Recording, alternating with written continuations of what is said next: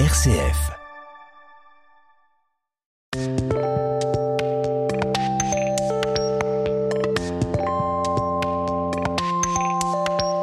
Jean-Paul Deluche, bonjour. Bonjour Vincent, bonjour à tous. Nouvelle thématique pour cette chronique philosophique, aujourd'hui la justice.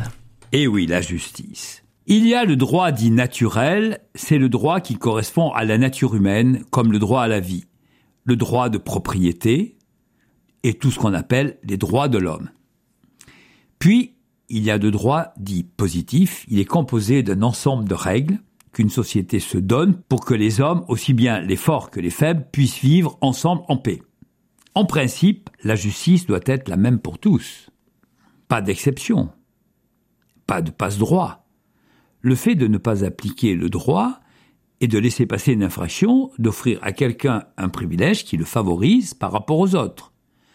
Pas de justice sans justification par la raison. Justice est aussi justesse c'est l'application avec justesse d'un principe d'équité, c'est-à-dire d'égalité.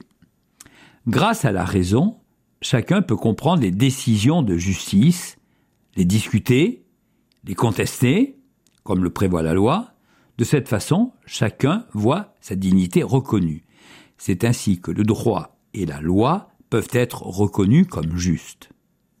La justice est rendue par des hommes, que ce soit des juges, des magistrats ou des jurés d'assises, c'est-à-dire des citoyens choisis au hasard pour suivre un procès, se réunir ensuite et finalement décider collectivement par un vote si l'accusé est coupable ou innocent, dans le cas de la culpabilité, établir quelle peine doit lui être appliquée. Or, les hommes, quel que soit leur attachement à la justice, sont faillibles. Quand ils se trompent, on appelle cela une erreur judiciaire. L'ennemi principal de la justice est la corruption. Par exemple, on paye un juge pour qu'il se montre indulgent à l'égard d'un inculpé. La justice est toujours symbolisée par une balance dont les plateaux ne penchent ni à droite ni à gauche.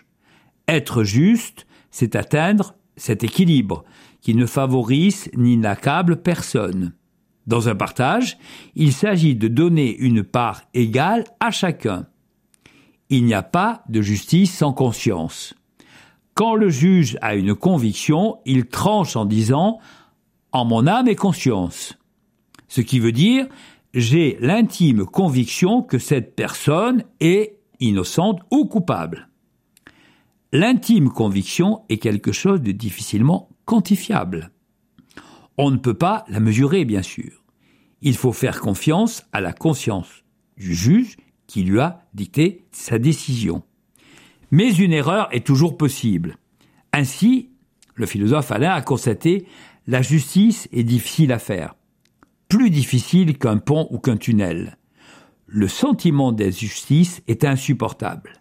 Être condamné alors qu'on est innocent est la pire des injustices. Pour reprendre les propos du procureur du roi de Mons en Belgique, mieux vaut un coupable en liberté qu'un innocent en prison.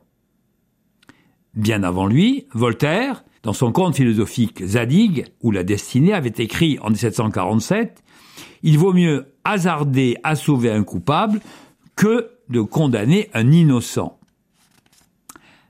Je vous propose maintenant de réfléchir. Savez-vous que tout citoyen majeur peut devenir juré dans un procès d'assises, c'est-à-dire dans un procès criminel, pour dire, en son âme et conscience, si l'inculpé est coupable ou innocent? Si, par bonheur ou par malheur, vous êtes désigné pour assister à un tel procès, à quoi pensez-vous devoir faire attention? Je vous souhaite une belle journée. Et c'est jamais facile comme position, effectivement, hein, juré. Non. Merci beaucoup, Jean-Paul Leluche. Avec grand plaisir, Vincent.